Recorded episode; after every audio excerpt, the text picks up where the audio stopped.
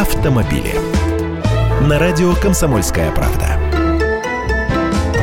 Здравствуйте! В Китае сделали дорогу из переработанного строительного мусора. Эко-невидаль, скажете вы, у многих где-нибудь рядом с дачей есть кустарно отсыпанная битым кирпичом дорога.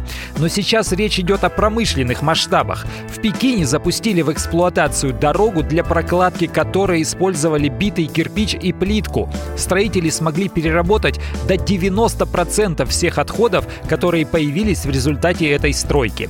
А что, песок, щебень — это все нужно для дорожной одежды, как у нас ее называют. И ведь это натуральные материалы из природных ресурсов. Я сильно удивился, когда узнал, что для строительства скоростной трассы в Новгородской и Тверской областях щебень везут аж из Карелии, другой не подходит. То есть тратиться нужно и на добычу в карьере, и на транспортировку. А тут мусор, который здесь же и произведен, вот это круто.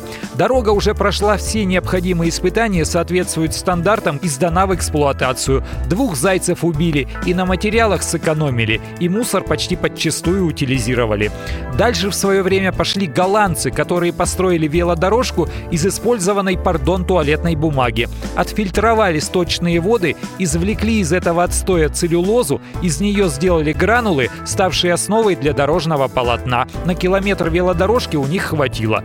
Но круче всех японцы, конечно. Бывал я на острове Адайба, который насыпали из мусора в бухте. Теперь там самые дорогие и престижные городские кварталы Токио. Я Андрей Гречаник, автоэксперт «Комсомольской правды». С удовольствием общаюсь с вами в программе «Дави на газ» по будням в 8 утра по московскому времени. Автомобили.